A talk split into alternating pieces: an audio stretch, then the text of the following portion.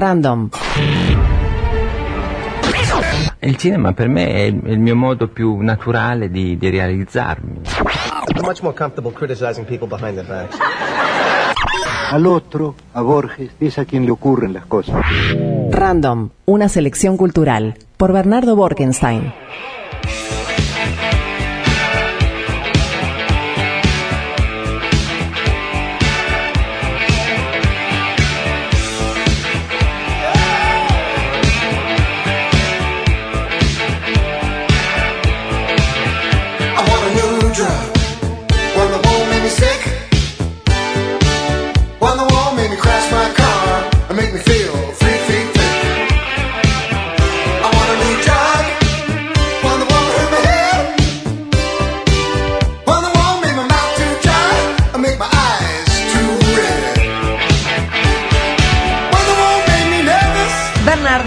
Andás? Buenos días, ¿cómo Siempre andan? con buena música vos. ¿Verdad que ¿Cómo sí? Hugh? Lewis. Extracto de la década del 80. sí. Exacto, sí, sí. Genial. Eh, Hugh Lewis quiere una nueva droga y bueno, vamos a hablar de eso porque la, el tema que tenemos hoy está muy relacionado con el consumo de drogas y está muy relacionado también con la canela. Ah, otra vez. Otra vez la canela. Cuidado con Maxi. Mira, yo te voy Bueno, ya me amenazó con la mafia italiana. Hubo una amenaza Maxi dura, ya fuerte. se ofendió y te amenazó y vos dale que te dale, ahora con la canela. Y bueno, Pero ¿viste? ella tocó la canela en la Este, columna yo lo que pasada quiero si, si desaparezco ya saben.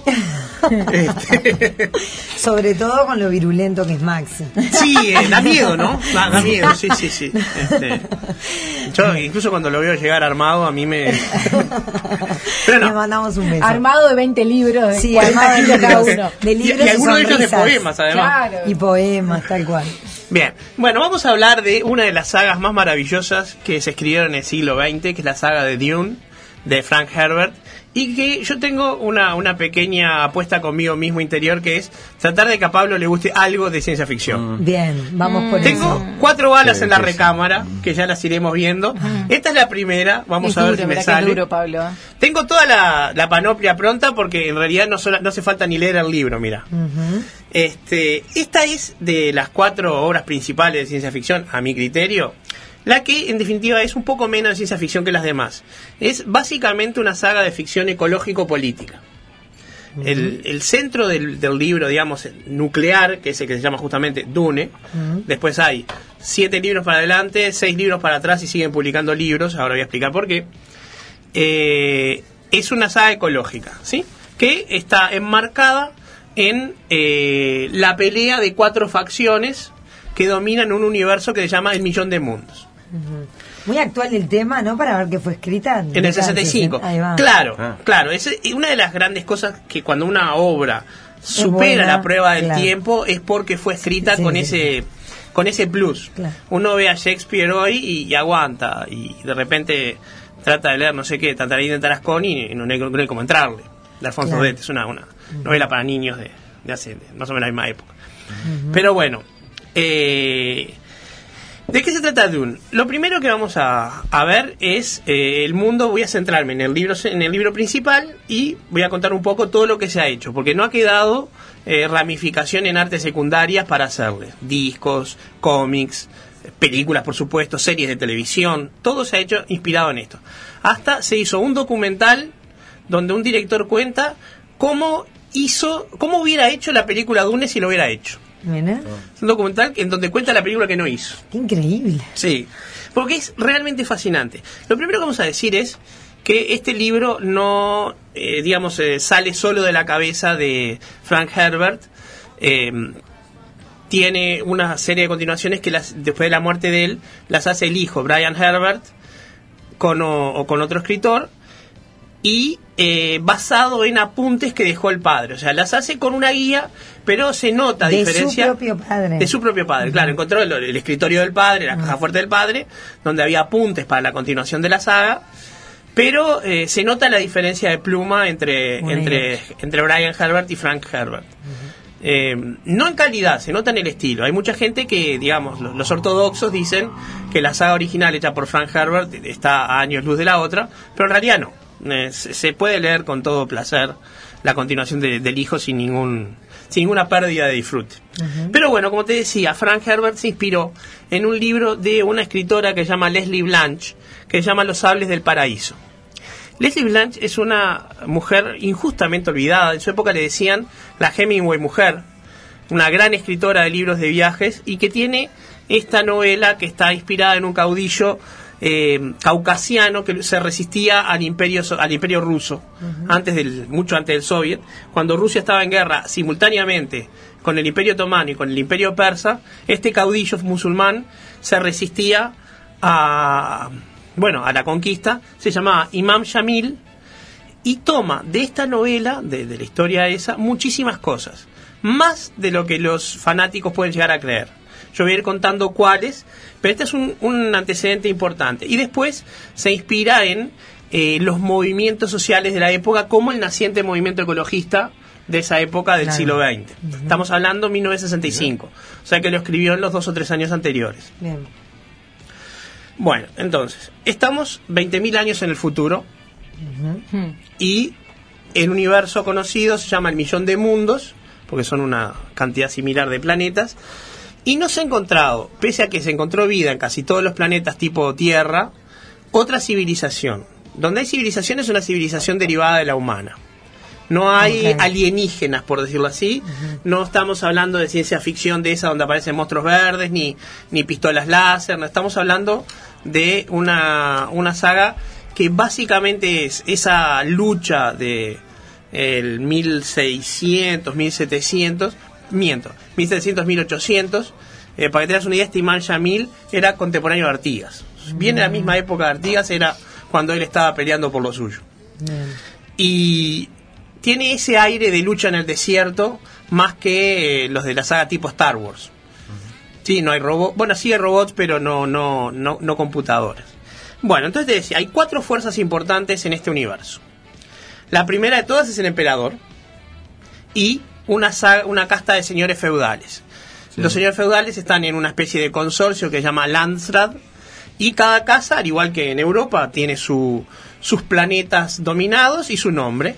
Las tres casas principales se llaman Atreides, como una derivación del nombre Atreo de la mitología griega, que es el héroe, es de la familia Atreides. Paul Atreides es el personaje central de todo el libro. Harkonnen, que son los malos, muy malos, malísimos, que comparten una característica con toda la literatura anglosajona y es que los malos son pelirrojos. Para los sajones hay una tendencia, por ejemplo, Chesterton odiaba a los pelirrojos y siempre que apareció un pelirrojo en una novela de él era el malo. Y esto tiene una explicación en el sentido de que los pelirrojos eran los vikingos. Y cuando aparecían los vikingos era mala noticia. Entonces quedó implantado en algún lugar en, la- en el folclore inglés esa idea eso- que asociaba a los pelirrojos con Que eso. hay colorados abiertos ahí, ¿no? Por supuesto, No los celtas también eran raro. pelirrojos, ni que hablar. Pero lo que pasa que por alguna razón quedó muy asociado a eso y quedó una suerte de que todos son de Colorado Lieberman. este, Acá y- lo cambiamos para. En vez de ser peligro, es mufa, ¿no? es mufa, exactamente. Una abogada peor que aquella tuve. No, ni que hablar, pero eso es más bien argentino. Nosotros no Sí. somos tan de, de- Ah, de no. encasillar a alguien con que es mufa. Bien. Entonces estaba la casa Arconen, que son los malos, la casa Trade, que son todos buenísimos, y la casa Corrino, que es la del emperador. Son las tres principales, pero hay un montón. El emperador y el Landsrad controlan una compañía comercial que se parece mucho a la compañía de Indias Orientales que había en el reino en el Imperio Británico, que se llama la Choam, no importa la sigla, es intraducible al español, pero son los que manejan el comercio internacional, interplanetario. Ah, está entre los planetas. Exacto. Que recuerden son millones. Después está la segunda, se llama el gremio de los navegantes. En esta eh, serie que es muy de baja, perdón, de muy baja tecnología, porque eh, no hay computadoras, están prohibidas las computadoras, hay un anatema sobre las máquinas pensantes. Solo se puede viajar por el espacio a través de los navegantes que son eh, unos seres humanos especiales que tenían la capacidad de consumiendo una droga alucinogénica que se llama melange y que tiene un olor muy fuerte a canela, pueden plegar el espacio y transferir una nave de un punto del espacio a otro, aunque esté a años luz de distancia, y así navegaban entre planetas, pero sin tecnología, solamente por esa capacidad mental de los navegantes. Ya hablé ahora de la melange, esa especia que permite el viaje entre planetas también extiende la vida y permite liberar otras capacidades latentes en seres humanos especiales, que son las que van a ir dando las distintas tramas. Entonces los navegantes, con el consumo de especia, que además como es geriátrica viven mucho, a lo largo de los miles de años de vida van mutando y se convierten en seres que son irreconocibles como seres humanos. Parecen como un pescado gigante flotando en, en el medio de un gas naranja, el color naranja es el color de la melange, y que tiene como otro efecto secundario, deja los ojos azules, pero todos azules, no solamente el, el, el iris, deja todo el ojo azul. Entonces lo- los que están intoxicados con melange lentamente empiezan a tener el ojo completamente azul. Qué imaginación. Sí, ahora estoy planteando Es una- simplemente una- el tablero de ajedrez. Sí, Después sí, cuando sí. empiezan a mover las Hay piezas es fascinante. Después está, ya hablamos de tres, está la Confederación Mer- Mercantil y el Landsrat, están los, eh, perdón, los, este, los viajantes, y hay unas brujas, que son una hermandad de mujeres sacerdotisas, que se llama la Bene Gesserit, que son eh, muy militarizadas y son ateas. Porque el otro aspecto importantísimo de esta serie es cómo se dividen las religiones. Ellas son ateas, pero dominan a otros pueblos haciéndolos creer que ellas son sacerdotisas de alguna religión. O sea, dominan a través de la superstición y de las técnicas de control sexual y de la manipulación mental. Por eso se las llama brujas. Y cumplen una función muy importante dentro de toda la novela porque ellos son parte de un plan en la lucha contra lo que se llama el enemigo, que ya vamos a ver quién es, y que está embarcada en, ese plan la Bene Gesserit, los, este, navegantes tienen el suyo propio, y queda ahora una cuarta fuerza que son los Tleilaxu, que tiene un nombre bastante impronunciable en español, que son genetistas. Son una, digamos, una raza de seres humanos que se dedicaron a la ingeniería genética, perdón. Descendiques, genetistas. Descendiques, claro, sí, sí, sí, sí. Absolutamente. No sé si tienen título esto además. Pero esto es como que se No me hicieron. entreves- no me entreves la piola, se Gemma, hicieron por favor. imprescindibles en el, en el universo vendiendo órganos de repuesto y, y sustituciones, mientras tenían un- una idea fundamental para controlar, porque cada uno quería controlar el, el universo conocido para su sector.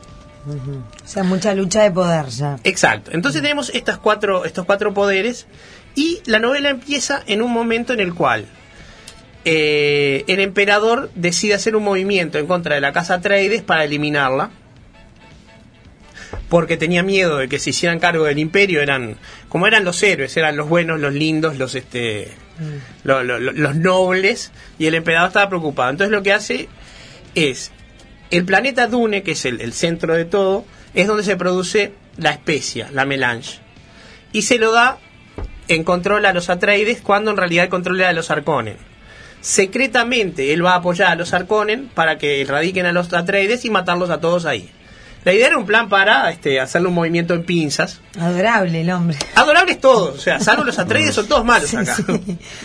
Y eh, la acción se, tran- se, tran- se, tran- se transporta desde el planeta del emperador y del planeta Caladán, que es donde gobernan los Atreides, hacia ese planeta Dune, que tiene una particularidad, que es desértico, pero nada comparado a lo que podemos ver en la Tierra, es desértico a nivel cero. Uno sale al desierto y en unas pocas horas queda convertido en un pedazo de charque. O sea, no, no hay agua, no hay. Este, de- después se desarrolla por qué ocurre y hay unos gusanos gigantescos de más de 500 metros de largo que son el, el animal emblemático de, de Dune que tiene que ver también con el ciclo biológico de la especie. Pero uno llega a ese lugar donde si salís al desierto te comen los, eh, los gusanos y no te mata la falta de humedad y encima eh, hay que aprender a manejarse. Bien. Déjame chequear un segundo. ¿Va, ¿Va siguiendo la cosa, Sí, Gemma? sí, sí, con Que mucha dificultad, pero Ta, sí. pero sí, me imaginé la Pero dificultad. Recapitulo, recapitulo. Cuatro casas. Una corporación mercantil, las brujas Bene Gesserit que gobiernan a través de la manipulación, los navegantes, que son los que manejan las naves, Y los genetistas. y los genetistas. ¿tá? Y después eso, está- eso por Sendik se acordó. Claro. Ahí Hay le que tenés que poner ejemplo. Y después está la casa de nobles. Por ejemplo, los, ar- los Atreides, que son los buenos. Eh, en el libro que habíamos dicho, Los Sables del Paraíso, el imam Yamil es descrito como que tenía bellas fracciones aguileñas. Y los Ah. arcones tienen facciones de halcón. Los halcones no, los Atreides. O sea, como que ¿Cómo del con? ¿Qué tienen? también aguileños. Aguileño, lo mismo, lo mismo. Lo que pasa es que para no decir aguileño uso los halcones. Claro, el signo de él es un halcón. De, este, de, de esta novela, el que tomó mucho fue George R. R. Martin para hacer eh, Game of Thrones, o sea, Ah. la canción de Hielo y Fuego. Si bien no se parece en nada, la forma de estructuración es y la, y la complejidad reinos es muy y parecida, claro. exactamente. Bien, entonces, eh, dejamos un poquito esto y nos fijamos. Hay un mundo seco donde se produce la especie y nada más, es lo único que se produce. Pero sin esa especie no existe nada en el universo porque se separan las naves, se para el comercio. El lema es la especia debe fluir, spice must flow.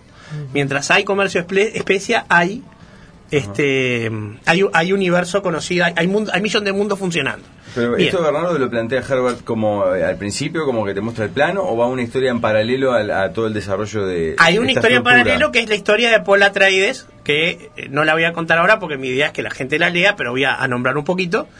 Pero también quiero situarlo porque, ¿qué pasa? El libro te tira de entrada en esta situación para que vos la de- desa- desarrolles como puedas. Pero a lo largo de todas las otras novelas, ¿Que son cuántas eran? Eso te iba a decir, ¿de qué, qué estamos hablando? son, son más de 10.000 10. páginas, Son más de ¿no? 10. Ay, mamá, sí, sí. pero no, no, pero no qué leerlas todas porque No, son de distintas poco, series. de Son poco, distintas series. George empezá Lucas no hizo tanto noche. negocio con la, la, la, la serie como este tigre. Y lo que pasa que no, hizo más negocio, pero que justamente, eh, creo que el que menos plata hizo debe haber sido Frank Herbert. Claro. Brian debe haber hecho mucho más. Frank. Pero bueno, entonces, ¿qué pasa? Cabeza. Acá lo que, lo que hay que ver es la, la, la, la- la- la big picture, ¿no? El panorama amplio para ver qué es lo que está pasando.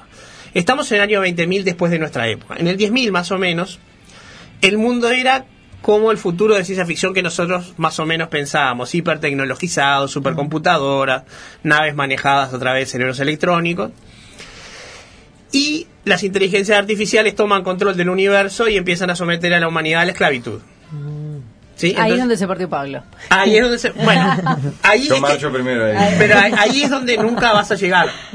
Porque la primera de todas las precuelas arranca ahí con la guerra de la humanidad contra las máquinas y la instalación en lo que llamó la yihad butlerea- butle- butleriana, por Serena Butler, que, o Butler, que si vemos la palabra yihad vuelve a recordar el- el- el- la, la atmósfera musulmana donde se prohíben las máquinas pensantes, que pasa a haber un anatema sobre las máquinas pensantes. Quien construye una máquina pensante tiene pena de muerte. Entonces está, hay una guerra y las máquinas pensantes son expulsadas del universo, pero queda la idea de que algún momento el enemigo va a volver y hay que prepararlo. Y ahí es donde todas las distintas organizaciones tienen su propio plan, y en particular las Bene Gesserit tienen la idea de crear un Mesías. Porque cuando una, una Bene Gesserit quedaba en algún lugar, empezaba a instalar lo que llamaba la panoplia propheticus, o sea, una misionaria protectiva que hacía que todos los de ese planeta tuvieran la superstición de que el hijo de una Bene Gesserit, eh, llamada El Reverenda Mesías. Madre, iba a ser un Mesías, iba a salvar el mundo. ¿Cómo te das cuenta cuál es? Bueno, va a conocer las costumbres del planeta como si fueran propias, va a ser hijo de una Bene Gesserit y va a tener po- po- eh, poderes especiales. La Bene Gesserit, por ejemplo, eh, tiene un condicionamiento mental muy importante. Por ejemplo,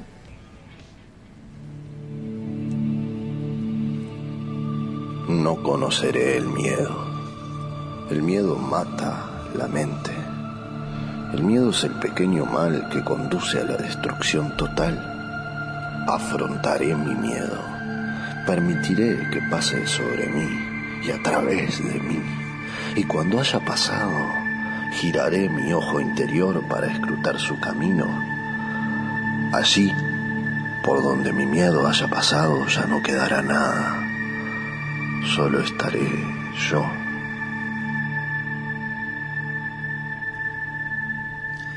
eso es lo que se conoce como la letanía contra el miedo. Este, y la verdad que yo cuando me, me imagino al, al Mesías, al Cuisatza de Irak, me imagino a Gabriel Calderón, que era el de la voz justamente.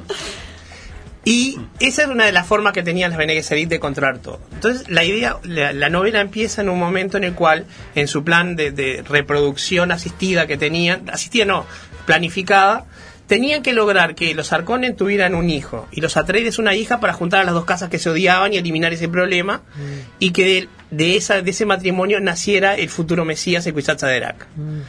Por una diferencia, una de las concubinas Bene Gesserit se enamora de, del duque Atreides y en vez de darle una hija le da un hijo, entonces las dos familias tienen un hijo y la reproducción se hace imposible. Y ahí comienza el, en ese momento de la novela cuando ese hijo, Paul Atreides, recibe los poderes del Kwisatz Haderach y empieza a oponerse a todas las otras fuerzas del, del universo conocido y a dominarlo. ¿Y cómo lo hace? Con la última pieza que nos falta del rompecabezas, que son gente de que vive en el desierto, en, en Arrakis, que cabalgan sobre esos gusanos de 450 metros y que viven en agujeros en las rocas, que se llaman siech, que es una palabra que también los eh, musulmanes del Cáucaso toman para sus refugios, y eh, se llaman los Fremen. Fremen es una corrupción de free men, de hombres libres, porque son los descendientes de unos esclavos que se escaparon de otro planeta miles de años antes. Y son esclavos de una religión que se llama Sensuni, porque esta es la otra maravilla que pone Herbert en sus novelas, que es la concreción de una religión eh, budista islámica que cree en un dios que se llama Budalá, y donde están las tres vertientes. Están los sensuníes, los senchiíes y los sensufíes. Los sensufíes en particular son los genetistas, porque los sufíes siempre dominaron en gran medida la medicina. Y también está una Biblia católica naranja, que era, es la que, la que el imperio utiliza como religión oficial. Y desperdigados por el universo, ocultos a la vista de todo el mundo, hay naves de judíos que se apartan de la historia y no sé para qué las puso Herbert ahí porque realmente no cumple ninguna función en la trama. Pero como que están todos... Todo. Está todo representado. Está todo absolutamente, pero la historia de cómo Paul se opone a todas las otras fuerzas enormes del universo, utilizando los poderes del Mesías, que eran poder conectarse con los conocimientos de todos sus antepasados anteriores. Las Bene Gesserit, las mujeres, esto no, no lo comenté por error, tienen el poder de hablar con todas sus madres anteriores, por el momento de su, de su conversión en, en, en brujas, en revendas madres. Pero el Kwisatz Haderach, el Mesías, puede comunicarse con los dos lados, con los padres y con las madres. Y ese es el poder que tiene, puede consultar a toda la historia de su vida.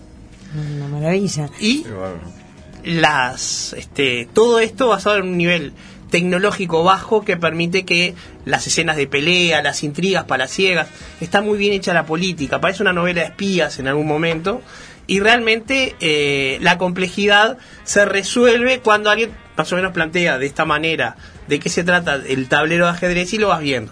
Es como Game of Thrones. Uno dice, te lo cuentan y parece mucho, pero cuando lo empiezas a ver es adictivo. Claro. Eh, una última cosa. En 1984 David Lynch hizo la película, donde la música la hizo Toto y la canción principal Brian Eno, con, con Kyle, MacLachlan, Kyle MacLachlan, el actor principal que hacía de Paul Atreides, y con José Ferrer, con una gran cantidad de actores eh, principalísimos. Y en el 2000 y el 2003 se firmaron dos miniseries, Dune e Hijos de Dune, que es lo que alguien que no tenga ganas de leerse todo el libro puede leer para acercarse como primera medida la novela y después al libro porque seguramente le va a dejar con ganas de más. Así que bueno, si les parece, este, porque no lo veo a Pablo muy interesado, parece que me tengo que No, usar no, la segunda de escuchá, balas. Estaba, estaba buscando un mensaje que dice un oyente que no miren la película de la de Lynch que es espantosa, dice. Es una película muy poética. Yo la de Lynch aconsejo mirarla solamente ya leíste el libro para ver una visualización. La serie es mucho mejor, sí. Yo quiero que un día me cuentes la vida de Herbert, porque ¿Cómo quiero no? saber qué- cómo vivió este hombre para imaginar todo esto. Estaría todo loco. ¿Qué sí, pertenece No a la sé. raza de los J.K. Rowling y eso. ¿Vamos a la serie? Vamos. Vamos. ¿Adicto a las series? NS Now es para vos. Este espacio lo presenta Nuevo Siglo.